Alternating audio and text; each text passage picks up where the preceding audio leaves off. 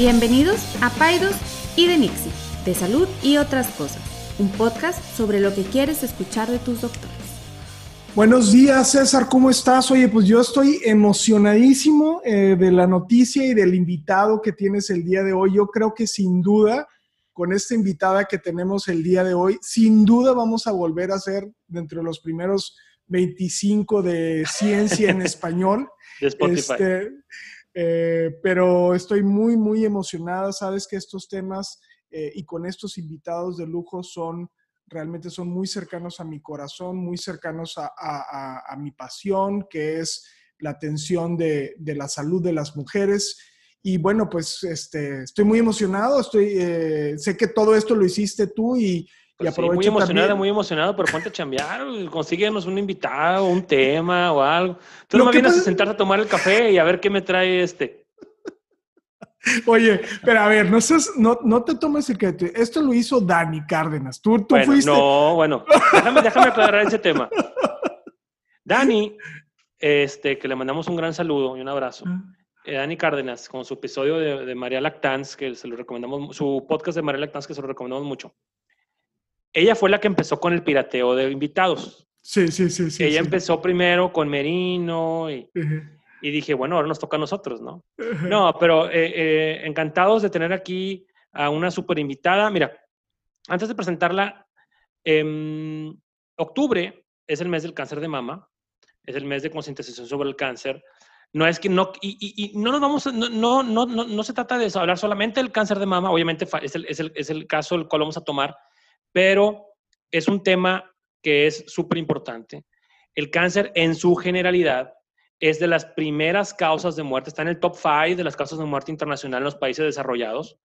Eh, es un tema al cual los médicos a veces le sacamos la vuelta, no sabemos manejarlo, no sabemos manejar este paciente, no sabemos manejar la noticia, no sabemos darle seguimiento. Entonces, es un tema súper importante que platicar. Y aprovechamos que es octubre, el, mes de, concientización, sobre el cáncer de mama. Y, y Dani nos, nos, nos, inspiró un poquito su episodio que tuvo con Aide Granados, que es nuestra invitada del día de hoy. Eh, tuvo un episodio muy, muy padre sobre, el, sobre este mito o esa idea del balance, que Aide trae toda una corriente súper interesante que es el ritmo y no el balance. Y, y me encantó. Y hablar un poco, porque no era el tema, de su experiencia de cáncer. Entonces, eh, dije, sería increíble que ella nos platicara sobre su experiencia, sobre algunas cosas que queremos conversar con ella. Y pues bueno, eh, le damos la bienvenida. Aide Granados es fundadora y directora de, un, de, una asociación que se llama Rosa es Rojo, que es una organización sin fines de lucro que educa a las mujeres hispanas sobre el bienestar y la prevención del cáncer. Ella eh, ha sido ella y su, y su, organización han sido galardonados con muchos premios nacionales e internacionales en Estados Unidos, reconocimientos. Eh, ella es eh, pues una, toda una, organiza una líder, una activista en el tema del cáncer y la mujer, a la cual eh, pues la verdad es que la admiramos mucho. Aquí tengo todo su currículum, su semblanza, que la verdad es que es demasiado larga para leer ahorita, pero lo vamos a poner en la descripción ahí del podcast, en los comentarios, para que, los, para que lo lean y ella ahorita vive en Estados Unidos. También le agradecemos que haya, eh, que haya tenido la oportunidad. Incluso ahorita con el cambio de horario tuvimos ahí un detallito ahí de, de, de diferentes horarios, pero ya estamos aquí. Aide, buenos días y muchas gracias por, por aceptarnos la invitación. César y Enrique, muchas gracias a ustedes por la invitación. Me siento muy contenta y muy honrada de poder conversar con ustedes, aprender de ustedes y por supuesto compartir con la audiencia que tienen, que, que, como se los dije fuera del aire, me encanta que como doctores estén haciendo esto y acercándose de esta manera a nosotros, los pacientes, y aprender, caminar juntos en, este, en este proceso de encontrar salud. Muchas gracias por la invitación. No, hombre, gracias a ti, Aide, y de veras, de veras creo que una de las cosas que al cabo de este año que ya hemos estado haciendo esto, creo que nosotros hemos crecido mucho también como, como personas, ¿no? Yo creo que nosotros les decimos a los alumnos de medicina que la única manera de ser un gran doctor es ser una buena persona, ¿no? Esa es la madera para poder ser un, un buen médico y, y el, el, el, solo hecho de sentarnos y platicar y tener este lujo de poder escucharnos, ¿no? Que ya ahorita en este momento de nuestras vidas pareciera como un, como eh, algo que, así como un lujo, vaya. Entonces, este, pues no, estoy muy emocionado. Gracias, César. No, ya fuera de broma, gracias por, por invitar a Aide. Y, y pues bueno, pues eh, César fabricó algunas muy buenas preguntas y eh, César, ¿hago yo la primera? Sí, adelante. Ok, perfecto. Muy bien. La, la, pregunta es que, que, yo creo que mucha gente se hace es, ¿cómo, cómo cambió tu vida y de cuando, cuando, cuando descubriste o, o o te, enteraste que tenías, eh, que tenías cáncer, ¿no? ¿Cómo, ¿Cómo cambió eso? Gracias, Enrique, por la pregunta. Eh, estaba viendo las, que las preguntas que me había mandado Enrique y reflexionando, digo, bueno, ¿cómo cambió mi vida? Y primero yo creo que es importante compartirles en, qué momento de mi vida estaba, ¿no? Eh, yo me acababa de, pues, de mudar, ya, ya tenía dos, un año viviendo aquí en Estados Unidos, pero nos acabamos de mudar del área de Dallas, donde hoy vivo, pero nos, nos habíamos ido al norte de California. yo tenía apenas dos, tres meses de haber llegado, 36 años, eh, una niña que iba a cumplir apenas mi hija tres años, recién casada, puedo decir, ¿no? En mis, en mis primeros cinco años de, de, matrimonio, no familia, no amigos, país extraño, em, sí con, con un historial de cáncer en mi familia tremendo. Mi mamá, mi papá, eh, mi segunda mamá, o sea, mi, madrastra en ese momento también pues viviendo cáncer, mi abuela materna, entonces mis mejor, dos de mis mejores amigos, yo decía, no, pues a mí el cáncer ya es muy conocido en mi vida, pero es de esas cosas que uno piensa que no, no me va a tocar, o sea, eh, tomas precauciones, vas al doctor, yo, yo sí soy una paciente muy, muy nerd, si podemos decir eso, o sea, yo lo que me digan y lo pienso y lo cuestiono, pero, pero, pero cuido esa parte. Y, el hecho de que a mí me dijeran, Aide, tu, tu cáncer o tu, lo que encontramos, la masa que encontramos en tu pecho, resultó positiva para el cáncer, pues es, es devastador, ¿no? Creo que nunca uno está suficientemente preparado para recibir esa noticia. Em, y, y, pues bueno, puedo decirte que la vida cambia, sí, sí, definitivamente, pero al mismo tiempo no, o sea, porque pues para mi hija de dos años y medio, pues yo tenía que seguir llevándola a la escuela y dándole de comer y bañándola y durmiéndola y parándome en las noches, ¿no? Este, eh, mi esposo con un nuevo trabajo en una ciudad donde no conocíamos ni, ni al perro del vecino, ¿no? Eh, pues la vida sigue, ¿no? Entonces hay, hay muchas cosas que, uno como paciente recién diagnosticado, em, pues tienes que vivir y tienes que empezar a ajustar y para muchos otros a tu alrededor la vida no cambia. O sea, va, a seguir ese ritmo, uno tiene que seguir, yo estaba trabajando en ese entonces, pero claro que empiezas a hacer ajustes. Entonces, más que el cambio, creo que viene el tema de, ok, ¿cómo, voy a ajustar mi trabajo? Oye, bueno, ahora voy a estar on call, o sea, si, si me necesitan, me hablan, o voy a estar trabajando solo por las mañanas, o, cosas de ese, de ese, estilo, ¿no? Oye, ¿cómo voy a ajustar mi vida de mamá? Eh, voy a necesitar ayuda en casa, porque pues bueno, antes yo hacía todo, ¿verdad? Pero pues ahora voy a traerme a, al ratito vamos a hablar de la red de apoyo, pero a mi suegra o a una nanita que me viniera a ayudar por unos meses. O sea, empezamos a, tener esos ajustes eh, y también de manera personal, porque pues uno, uno dice, estoy, estoy enfermo o estoy enferma, voy a entrar a un tratamiento o a una cirugía, ¿qué cambios, qué ajustes debo de hacer? En mi alimentación, en mi pensamiento positivo, en, en mi salud emocional. Creo que ahí es donde con, eh, este emprendimiento que se llama Roses Rojo, em, pero no existía en ese momento, por supuesto, empiezo a hacer yo conciencia de que quería estar mejor, de que quería sentirme mejor sin saber por cuánto tiempo. Claro, yo siempre he tenido ese pensamiento positivo y me encanta cómo la ciencia eh, pues nos ayuda a supervivir por más años, pero dije, bueno, el, tiempo que sea, quiero vivir bien. Y es donde empiezo a hacer esos ajustes también a nivel personal en cómo quería yo comer, cómo quería yo em, pues demostrar mi cariño con mi hija o con mi esposo, eh, qué trabajo quería. E, es como viene un alto fuerte en tu vida y es una oportunidad que vale oro para replantearnos lo que es importante y, tomar decisiones. De hecho, dime.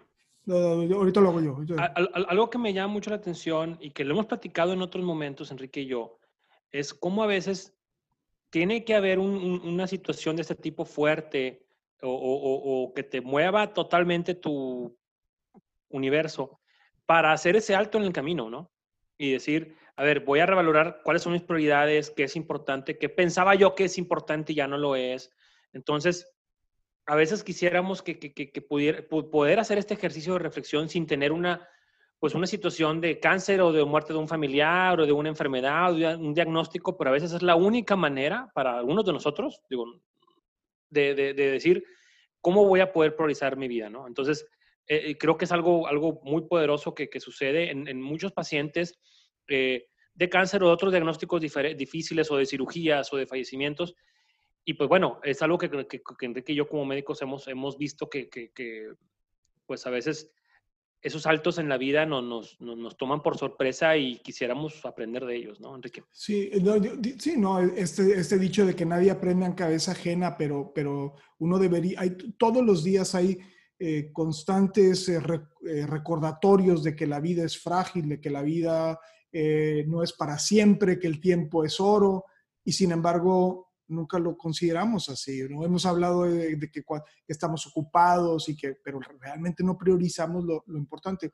Fíjate que yo te quería preguntar algo fuera de lo que habíamos eh, enviado, pero eh, es frecuente, yo veo, yo veo mucha obstetricia, pero es frecuente que haya un sentido ante, ante noticias adversas de salud, ¿no?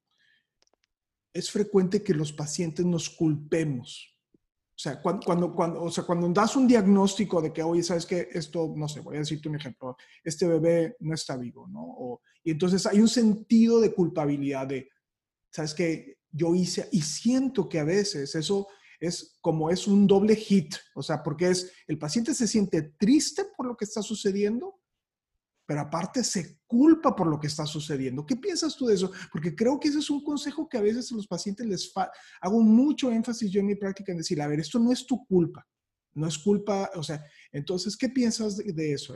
¿Cómo lo viviste tú en tu momento? Wow, qué, qué, importante hablar de las emociones, Enrique, cómo están ligadas a estos procesos de salud definitivamente, pues sí, tristeza. somos seres humanos. A mí me encanta la frase de Daniel Goleman, ¿no? Que escribe mucho sobre inteligencia emocional, que dice que, sentir emociones es lo que hace a nuestra vida rica.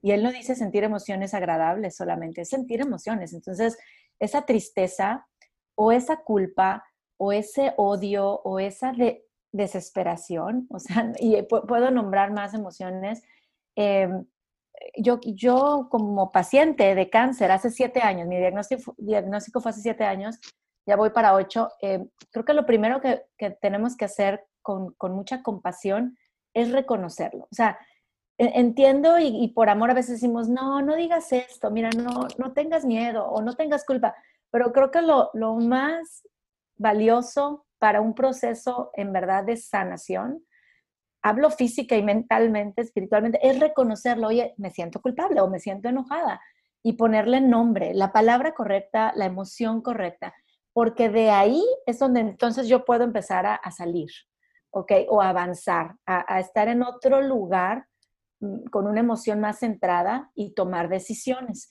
Em, yo sí, claro, me, enojé cuando recibí la noticia, ¿verdad? Y, me, me, entristecí tremendamente y me morí del miedo, o sea, de verdad yo decía, tengo miedo de morirme, pues, pues tengo miedo, amo mi vida y no soy joven, ¿no? Muchos planes por delante, mi niña chiquita, mi mamá, yo había perdido a mi mamá cuando era chiquita, entonces como que todo eso era una serie de emociones presentes, sin embargo, no, no, no recibí de verdad así como que mucha dirección al inicio, fue un poco más intuitivo, pero soy muy curiosa y me gusta leer mucho, estudiar es uno de mis, de mis valores principales, ¿no?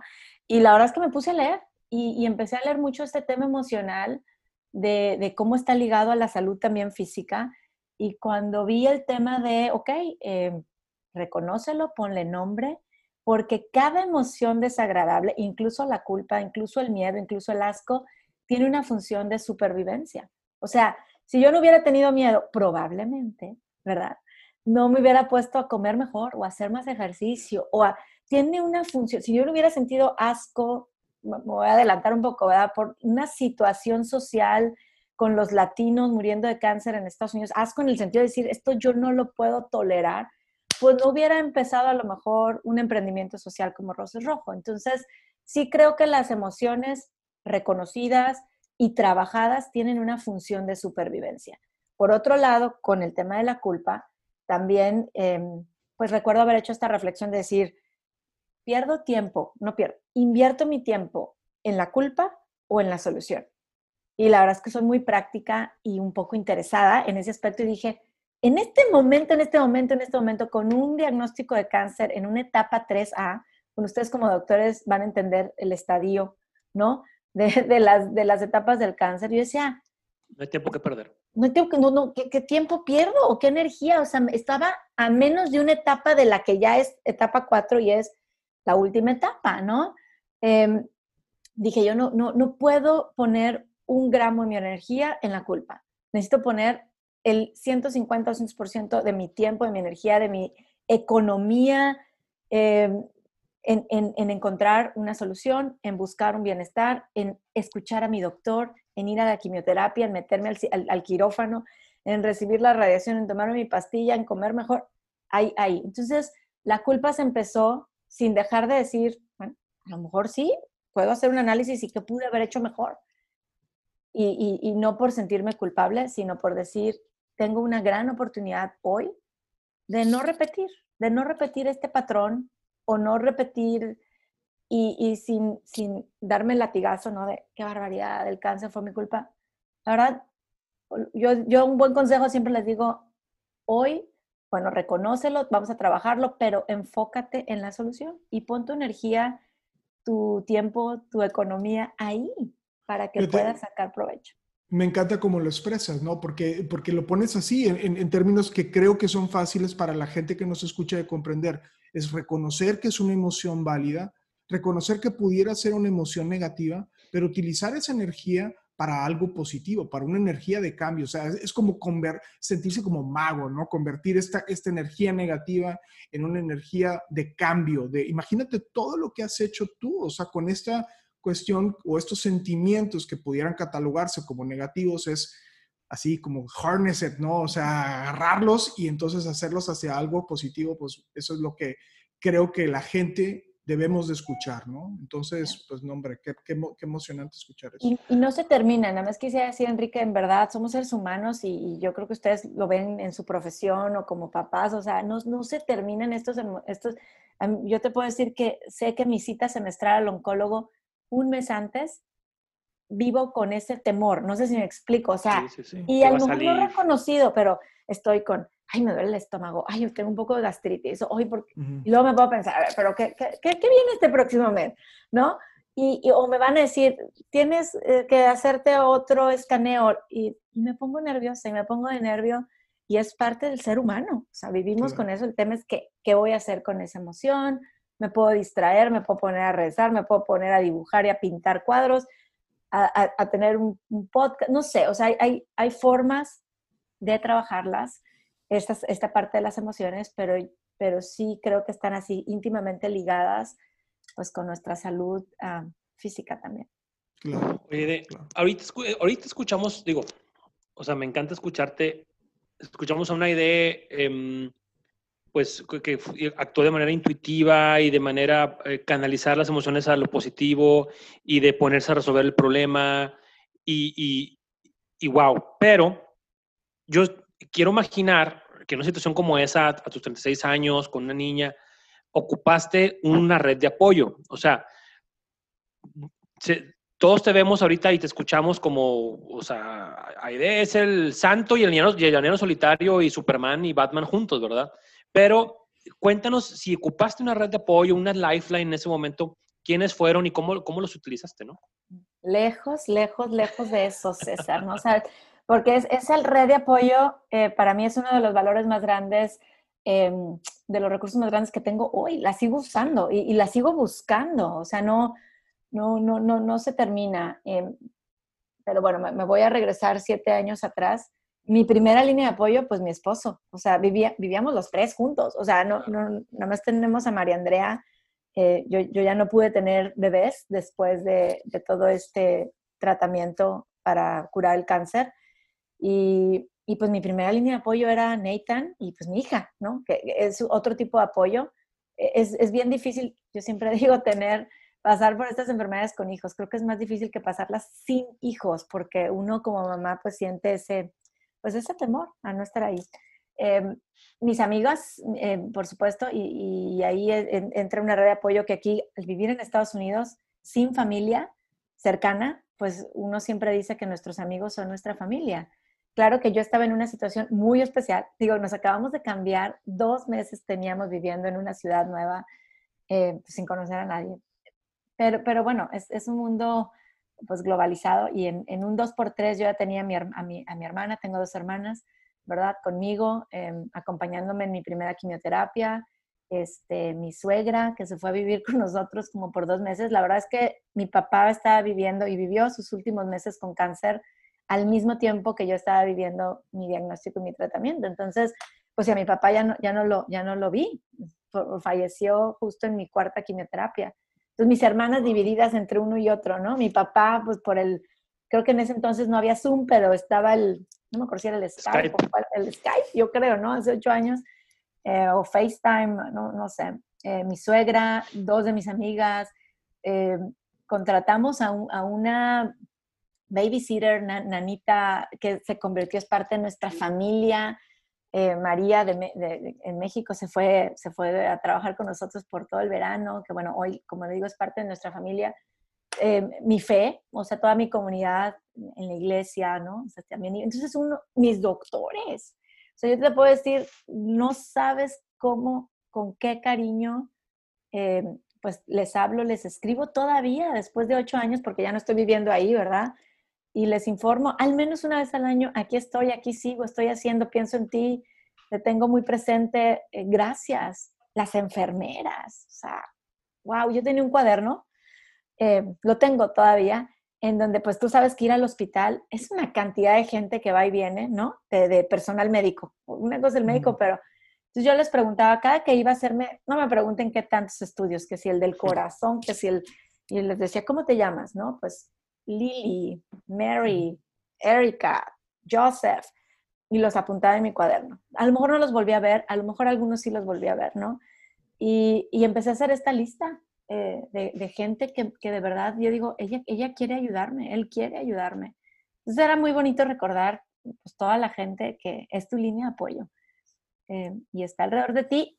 Y sí creo que también es un tema de que el paciente necesita querer buscarlo, porque el paciente puede estar tan solo como él o ella quiera eh, y puede decir, estoy viviendo este cáncer solo hay, yo conozco y respeto, ¿verdad? Hay gente que dice, no quiero que nadie se entere que, estoy diagnosticada con el cáncer que sea, de mama, de próstata, de lo que sea. No quiero que nadie se entere. Tengo amigas que han dicho, mis hijos no supieron que estoy pelona, que estuve pelona. Y yo, ¿cómo le hiciste? ¿No? O sea, no, ¿cómo le, dime por favor, no sé cómo le hiciste. Pero bueno, e, e, es, la red de apoyo que tú necesitas, eh, la gente creo que está ahí los grupos de soporte. Yo fui a algún grupo de soporte y no me gustó, ahí sí te voy a decir. Este, Fue mucho, mucho llanto y dije, no, no es para mí. Yo no, no, no quiero llorar, o sea... mucha lamentación a lo mejor. Mucha lamentación, ajá. Pero ese grupo de apoyo, no digo ese grupo, claro. Ese grupo de apoyo. Yo dije, hoy no, no es, no es lo que estoy yo necesitando, pues me fui a buscar otro, ¿no? Pero el paciente necesita querer buscar esa ayuda, encontrar esa ayuda y la ayuda está. Oye, hablas de tus, hablas de tus, ah, perdón, Enrique, hablas de tu equipo médico y de tus de tu equipo de enfermeras y todo.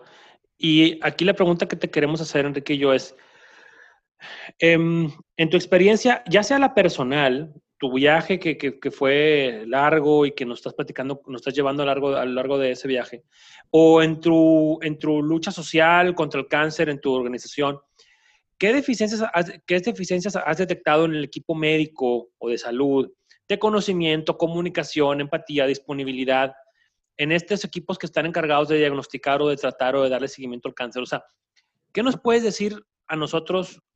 Porque al final te vamos a pedir un, mensaje, pero para la comunidad, para los pacientes que nos escuchan. Pero ahorita quisiera que nos dijeras, ¿qué nos puede decir el equipo médico que, que, que, que, estamos en contacto con pacientes con cáncer en, tu experiencia, que, en, ¿cuáles fueron los puntos que tú dijiste, sabes que aquí hay mucho trabajo que hacer?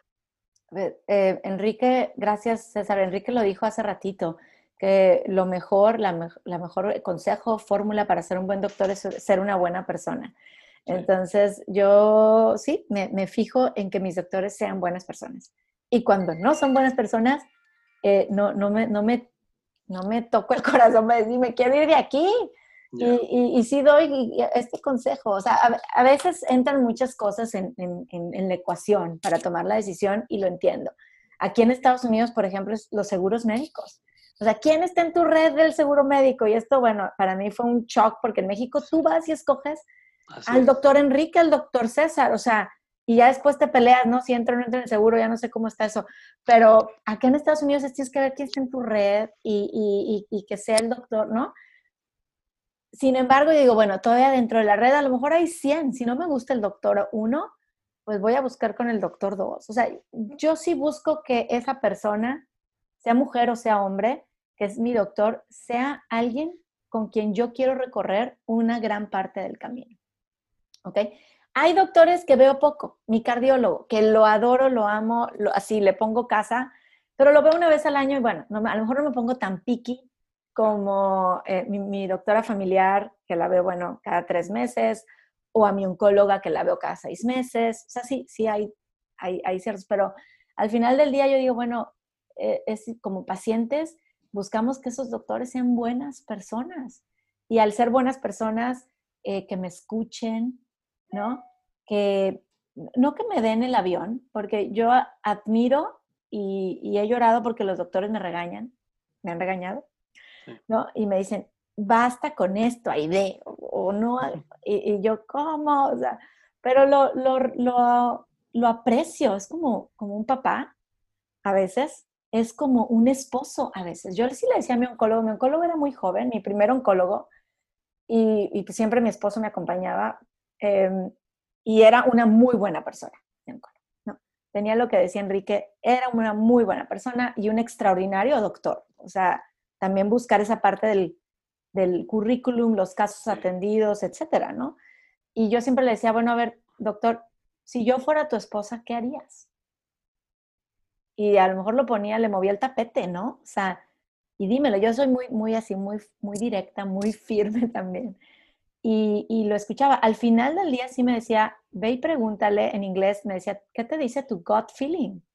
Y a mí, claro, en ese momento de, de, tanto estrés, ¿verdad? De a veces escuchar mala noticia sobre mala noticia, me decía, mi gut feeling no me dice nada, mi instinto no me dice nada, ¿no? Pero bueno, ya me iba, pensaba, rezaba, me tranquilizaba y, y finalmente la decisión no era algo impuesto por el doctor, no era una terquedad mía como paciente, sino, sino una comunicación, un común acuerdo con mis doctores. Entonces, ¿de, qué carece el sistema médico? No yo no lo puedo generalizar, pero creo que pues un mensaje para doctores eh, que a lo mejor no tan sensibles de las necesidades de sus pacientes o, que nos ven simplemente como un expediente más y no como personas, como mamás, como esposas, como, eh, no sé, seres humanos, pues ahí diría yo, ojo, al final el paciente sí creo que tenemos el poder de decisión en la mayoría de los casos de decir, si no me siento a gusto aquí, busco quién, con quién sí me quiero acompañar por una, un gran, una gran parte del camino. Sabes que hemos hablado varias veces, César y yo, sobre, sobre este tema de los buenos doctores y los malos doctores y la relación médico-paciente. Y, a veces hemos dicho, no, pues es que la relación debe ser o más horizontal o más vertical. O, yo, yo creo que donde, se, donde el sistema se fragmenta, ¿no? Y, ahorita te escuchaba, es, es cuando la relación no se vuelve personal. Porque, porque como me encanta como lo expresas tú ahorita, porque a veces necesitas un doctor papá, pero a veces necesitas un doctor hermano. Y a veces necesitas un, ¿sí me explico? O sea, son diferentes relaciones dentro de, porque las relaciones humanas son así, o sea, las relaciones, hay veces que tú eh, tienes una posición más dominante sobre tu esposo o viceversa, ¿no? A lo mejor en, en otros temas él te ayuda de otra forma dándote tu apoyo, ¿no? Lo que es innegable, y creo que hay que resaltar esa parte que bien mencionas, es es que científicamente está comprobado que las redes de apoyo, pequeñas o grandes, pero redes de apoyo, ayudan a que los pacientes sobrevivan más tiempo, libres de enfermedad, ¿no? Y aparte que, bueno, su proceso de enfermedad sea un poquito más sobrellevable, ¿no? Entonces, o sea, yo creo que este es un gran consejo, no nada más para cáncer, sino para, para cualquier condición, ¿verdad? Hablas mucho de tu espiritualidad. Eh, yo doy la clase de espiritualidad con los alumnos de medicina y, fíjate que es muy interesante. Pobre chavos están perdidos. Pobre chavos. Pero déjame, déjame te digo algo interesante. Te voy a decir algo ahí de que seguramente tú ya sabes y, y seguramente cuando yo le pregunto a los chavos que están entre los 20 y 30 sobre el rol que tiene la espiritualidad en un paciente que tiene que ve que su posibilidad de vida se pudiera estar afectada, independientemente si su enfermedad es de vida o muerte o no, ellos lo minimizan. O sea, ellos dicen, eso, eso no es tan importante, ¿no? Entonces, eh, yo creo que este es un llamado fuertísimo, ¿no? A, decir, a ver, los humanos somos seres complejos, de mente y de cuerpo, pero también de espíritu, ¿no? Entonces, es muy interesante cómo nosotros los médicos eso como, como que lo vemos así como no lo podemos arreglar, entonces lo hacemos a un lado, pero innegablemente, fíjate, tú, has, dicho dos cosas, voltea hacia mi familia y voltea hacia mi religión, como, como, como tus salvavidas, como tus lifelines para poder eh, combatir esa situación. ¿no? ¿Qué piensas de esto? Estoy, o sea, convencida totalmente. Somos mente, cuerpo, espíritu. Eh, y, tú lo has dicho, científicamente está comprobado, porque soy muy racional también. O sea, claro. tiendo a, los datos, a la estadística, dime el, resultado.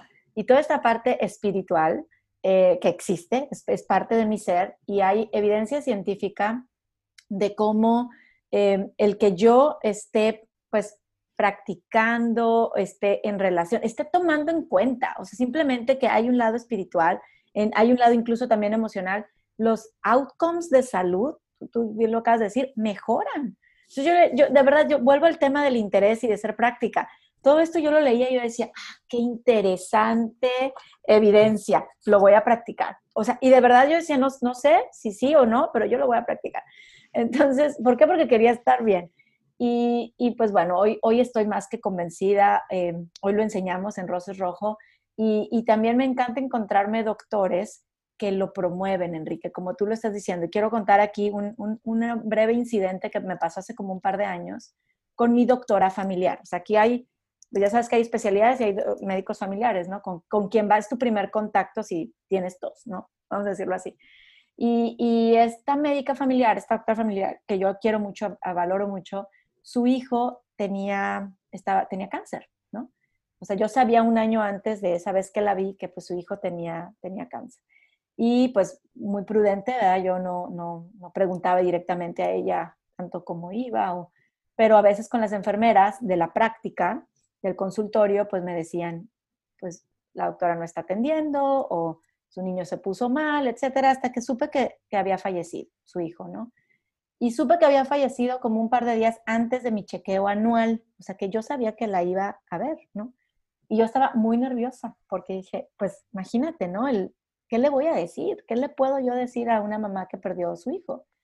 El chiste es de que estaba nerviosa, este, pues muy, muy, fue muy así como muy tieso, no sé cómo decirlo, nuestra consulta, ¿no? Este, ella, es mujer, o sea, mamá, pero al, al, final, pues sí le dije, doctora, lo siento mucho, ¿verdad? Y lo único que me dijo fue, ¿podemos hacer una oración juntas? Y, yo no, no, tengo la menor idea qué religión sea ella, qué religión, o sea, no, nunca habíamos hablado ni nos vemos en, en la iglesia, no, no, nada. Me dijo, ¿podemos hacer una oración juntas? Y yo, claro que sí. ¿no? Entonces hicimos una pequeña oración, ella ahí la dirigió, y yo lo que les puedo decir es que me salí sin achaques, o sea, y a lo mejor ella también, no sé si me explico, o sea, esa parte de decir como, sí, me doy cuenta que, que va más allá, ¿no? Nuestra vida, los doctores y nosotros podemos hacer tantas cosas, pero luego hay algo inevitable como puede ser la muerte, ¿no? Y, escribí un artículo de eso que me va a encantar mandárselos. Este, se, se publicó hace como un año de pues de cómo está, atender esta parte espiritual tiene un resultado positivo en el outcome de salud, o sea, en el resultado, en cómo me va a hacer esa quimioterapia, este, qué tanto la voy a aprovechar, qué, ¿no? ¿Qué, tanto, qué tan rápido me voy a recuperar de una mastectomía, o sea, tiene que ver y tiene un impacto positivo. Oye, te platico una historia rapidísima. Hace unos días este, iba yo a hacer un procedimiento y una paciente, ya un poquito así como medio druggy de los medicamentos, me dice, no me importa si usted cree o no, doctor, pero quiero que se persine antes de hacer el procedimiento. Entonces yo tenía una pinza en la mano derecha y mi socia es muy católica, muy religiosa. Entonces yo me empecé a, a persinar con la mano izquierda. Casi me pega. Me dice, ¿cómo no? No puedes persinarte con la mano izquierda. Y yo... pero, entonces, pero bueno, ya me persigné y todo, pero, pero sí es importante hacer ese espacio para, para los pacientes. Oye, Aide, em, tú has, mencionado en otros espacios la diferencia entre la palabra superviviente y sobreviviente y cómo tú, tú prefieres la palabra superviviente. Platícanos un poquito de eso. Sí, em, sabes qué, bueno, pues después de, mi, de, mis meses de quimioterapia y radiaciones y cirugías y así, este, pues me acuerdo que si muchas personas me escribían, pues en inglés es survivor, entonces no, no hay mucho, pero de que, ay, eres sobreviviente, ¿no? Y ya toca, tocaste la campanita en el hospital de que eres sobreviviente. Y la verdad es que yo me regresaba a mi casa o llegaba y decía, hay algo que no, que no, no me sabe bien aquí en la boca, ¿no? Y yo decía, sobreviviente, pues sí, ya voy, estoy terminando. Y entonces me fui a buscar al diccionario de la Real Academia de la Lengua Española, punto, ¿no? Dije, definición de sobreviviente. Y dice que es vivir con escasos medios y en condiciones adversas. Entonces yo dije, o sea, con razón me sabe amargo la palabra. Entonces yo dije, bueno, tengo 36, 37 años. Ya para ese entonces dije, voy a vivir mis próximos 40 o 45, yo quiero, ¿verdad? Eh, con escasos medios y en condiciones adversas, dije, se, van a la goma, yo no quiero ser sobreviviente, no puedo, no puedo vivir mis próximos 40, 45 años así. Entonces, eh, sabía pues que también había un sinónimo, ¿verdad? Otra palabra que es, no sé si lo dije bien, pero superviviente. Y entonces me suena como que súper, de, algo, max, algo maximizado, superado. superado y yo siempre me imaginaba eh, sobrevivir como andar en una alberca de puntitas, ¿no? Cuando, cuando ¿no? Tienes el agua aquí y vas de puntita y te cansas, te cansas. Digo, qué bueno, sabes nadar y a lo mejor nadas poquito y otra vez tocas fondo y te cansas. Y dije, no, no quiero eso.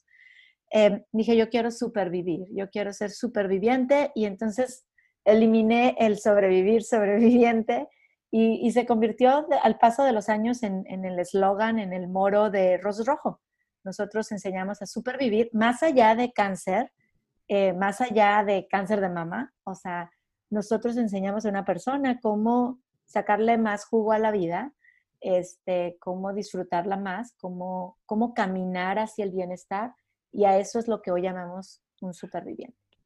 Y platícanos un poquito, em, tú te diagnostican, te tratan, te curas, pero ¿en qué momento empezó esta iniciativa o este interés o este gusanito, como lo quieras llamar, de empezar a hacer un emprendimiento social? ¿Qué es lo que tú viste? Ya nos platicaste un poquito al principio, pero me gustaría que nos detalles un poquito qué es lo que viste, qué es lo que sentiste para decir, esto es lo que me tengo que dedicar ahora.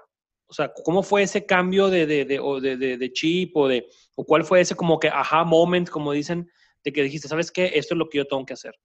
Pues fíjate que el, el aha moment llega, em, pues primero como de una manera egoísta, voy a decirlo así, ¿no? O en este camino de entre el cáncer, yo todavía trabajaba em, y, empecé a estudiar, me empecé a certificar como, como, como coach de salud y bienestar aquí en Estados Unidos y a estudiar todo este tema de cómo la, alimentación y la salud emocional y el pensamiento positivo y la actividad física o el ejercicio y al mismo tiempo yo recibía del hospital, de amigos, libros, eh, pues muy enfocados al lazo rosa del cáncer de mama, ¿no? Eh, y yo decía, no, no, es que no, ya algo no me está cuadrando entre ir a, no voy a decir marcas, ¿verdad? Pero una cadena de pollo este, frito aquí en Estados Unidos y traen el, el, lazo de, lazo rosa de cáncer de mama y, y, yo sé que están usando a lo mejor una grasa trans, ¿no? Por decirte algo, ¿no? O de no sé, los doritos, nachos, ¿no? Con el lazo rosa y una grasa trans. y, entonces dije, no, algo, no, no me está cuadrando. Entonces un día, mi aha moment fue que le dije a, mi, a, Nathan, a mi esposo, le dije, ¿sabes qué? A mí el rosa no me va a sacar ni a la esquina. O sea, es un color que no, no, no. Le dije, para mí, yo necesito un rojo para salir de esto, en medio de mis quimios, ¿eh? Le dije, para mí rosa es rojo, pero ahí yo no sabía que rosa rojo iba a existir. Entonces empecé a, escribir sobre eso, a mí me gusta escribir. Y escribí un primer artículo hace siete años y medio diciendo rosa es rojo. Y de, y de todo lo que yo invitaba a pacientes de cáncer de mama en ese entonces, pues a, cuestionarse del rosa. Y no tengo nada en contra del rosa y, y, por supuesto apoyamos todo lo que es prevención de cáncer de mama, pero eh, en, sí el rojo es un color para mí que significa energía o, este, amor, pasión por lo que haces y fue un color que me ayudó en mi proceso. Entonces, Rosa Rojo inicia como un blog digital escribiendo sobre mis aventuras con el cáncer, como paciente, con mis doctores, con cómo elegirlos, como este, pasos después del diagnóstico, etcétera y evoluciona a ser una organización sin fines de lucro dos años después. En el 2016 ya nos hicimos una organización sin fines de lucro porque, como dije, fue egoísta al, al inicio. Yo lo hacía pues por mí, por mi familia, ¿no? Eh, no, no estaba todavía lista a lo mejor para ver qué sucedía a mi alrededor, pero a la hora de empezar a investigar y decir, bueno, yo hablo inglés y yo podía entenderle a mi doctor, pero también hay una gran cantidad de hispanos aquí en Estados Unidos que no hablan inglés y que el cáncer es la principal causa de muerte entre los hispanos viviendo aquí en Estados Unidos. No lo dice AIDE, lo dice la Asociación Americana del Cáncer. No es el corazón como con los americanos, es el cáncer. Y que no tienen seguro médico, no tienen papeles, ¿verdad? En, una gran mayoría. Y, ahí es donde mi, pues mi espinita social empezó así como que a, a molestarme, en el sentido de inquietarme, pues, y dije, algo, algo necesitamos hacer. Hay otra estadística de la Asociación Americana del Cáncer que dice que más del 42% de los casos de cáncer tienen una raíz en un estilo de vida poco saludable. Entonces, ahí es donde viene el segundo aha moment de decir, ah, entonces, si yo me preparo en tener un estilo de vida más saludable, ¿ok? Puedo prevenir el cáncer y otras enfermedades crónicas, diabetes, hasta depresión crónica. Entonces, etcétera. Y es donde Roses Rojo dice, nuestra misión va a ser educar con eh, eh, contenido culturalmente relevante y en español a esta comunidad hispana que hoy no, no le está prestando atención a su estilo de vida y necesitamos para poder, si, si me preguntas cuál es la visión, claro, queremos reducir la incidencia de cáncer entre hispanos en Estados Unidos. Nos va a tomar años, nos va a tomar muchísimos años y no somos los únicos haciéndolo. Em, pero sabemos que la innovación social de Rosas Rojo es hacerlo en español y con contenido culturalmente relevante. Un hospital puede traducir un formato, puede traducir un curso. Rosas Rojo va más allá de una traducción que es acompañar culturalmente, em, de manera culturalmente relevante para nuestros hispanos, como, como, como nos gusta ser eh, emocionalmente, como nos gusta, qué nos gusta poner en nuestro plato, la tortilla y los frijoles, bueno, muy bien, vamos a hablar de eso, de los nopalitos, ¿no? Eh, culturalmente relevante y es como hoy estamos sirviendo, pues empezando aquí por el norte de Texas, a esta comunidad hispana. Oye, Aide, yo, yo iba a mencionar rápidamente que sabes que a mí me encanta cómo lo estás mencionando. Eh, yo, yo veo en el movimiento de octubre que está muy enfocado a esta cuestión de detección oportuna pero nunca me ha hecho sentido. Porque, bueno, no, no, no es que lo pelee eso, pero no veo el énfasis similar de lo que tú mencionas de, de, verdadera prevención en un estilo de vida saludable. O sea, la gente dice, ah, me tengo que hacer mi, mamografía. Ok, está bien, no digo que no, pero si sabes que si no fumas, que si comes bien, que si haces ejercicio, que si duermes, lo más probable es que no te vaya a dar cáncer. Ah, y nadie hace énfasis en eso. O sea, nadie, nadie, hace, nadie hacemos énfasis en que en un estilo saludable de vida puede ayudar a prevenir esta enfermedad. Qué bueno que hagamos eh, mamografías a tiempo, pero, pero ese es el mensaje que deberíamos de estar haciendo más énfasis, no en algo que pues lo único que va a hacer es una detección oportuna. Así es, Enrique. Y digo, y, nosotros hacemos equipo con muchos doctores. En Roses Rojo, eh, a lo mejor no tenemos el pilar, pero hacemos eh, equipo con el Hospital Parkland, que es el Hospital del Condado de Dallas, o con UT Southwestern. Llevamos los camiones para hacer las mamografías junto con ellos. Es muy importante, pero no es lo único. O sea, no puedo yo descansar mi salud en una mamografía anual. Exacto, exacto, Lo, hago, claro, o sea, necesitamos hacerlo, claro. Una vez al mes revisarte tus boobies, sí, claro, por supuesto, pero no es lo único. O sea, ¿qué más vas a hacer? Eh, ¿Cómo más te vas a preparar? Y no solamente tú, porque al final del día, bueno, yo, yo digo, mi, hija es parte de las estadísticas. En la, estadística en el cáncer con mujeres dice que una, latinas, una de cada tres en Estados Unidos va a ser diagnosticada con cáncer, con, con cualquier tipo de cáncer. Es, es altísimo, 33.33%. Y yo tengo una hija mujer, digo, bueno, a ver, ¿qué voy a hacer? Entonces, en, desde mi casa empiezo a plantar una semilla. ¿verdad? Y por supuesto para mi esposo también que tenía colesterol alto y hoy ya no lo tiene. Entonces, la importancia de decir, hacemos ejercicio, eh, comemos bien, pensamos en positivo, atendemos esta parte espiritual, dormimos bien. Claro, Enrique y César, aún hay, por supuesto, casos en donde sabemos que, oye, es que yo como, no tomo, no fumo, no, y me dio cáncer.